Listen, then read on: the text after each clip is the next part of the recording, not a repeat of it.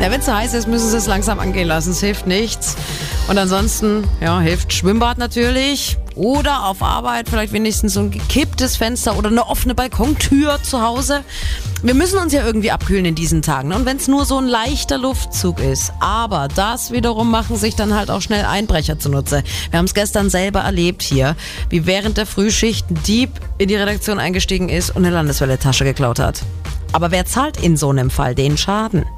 Michael Schemert aus der Landeswelle-Redaktion, die Hausratversicherung vielleicht? Naja, nur bedingt, denn die Hausratsversicherung zahlt normalerweise nur bei Einbruch und nicht bei Diebstahl. Wenn der Dieb also durch ein geöffnetes Fenster in die Wohnung eindringt, ist der Schaden dadurch nicht abgedeckt. Im schlimmsten Fall bleibt man also auf dem entstandenen Schaden sitzen. Kein Geld bekommen die Versicherten, die ihren Geldbeutel, Handy, Laptop und so weiter direkt am Fenster aufbewahren.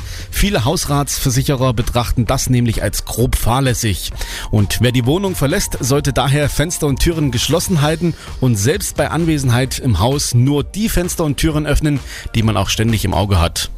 Wer nachts das Fenster im Schlafzimmer öffnet und daneben schläft, handelt zwar nicht grob fahrlässig, sobald die Fenster in der Wohnung aber auf Durchzug gestellt werden, also auch Fenster in anderen Zimmern geöffnet werden, ist die Lage wieder anders und der Versicherungsschutz ist dahin. Hm, ist ja klar, dass da auch die Versicherer irgendwie ihre Schäfchen im Trockenen haben wollen, ne?